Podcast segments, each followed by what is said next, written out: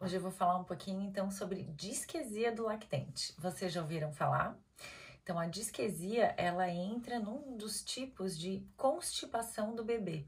Aqueles bebês abaixo de seis meses que têm um grande esforço para evacuar. Eles ficam gemendo, se espremendo, a face fica vermelha, em algumas situações eles até choram, porque eles não conseguem coordenar a pressão abdominal com o necessário relaxamento do assoalho pélvico para conseguir fazer cocô. E isso é por uma imaturidade fisiológica, não tem nenhum significado de doença, não é uma doença, isso desaparece espontaneamente até seis meses de vida.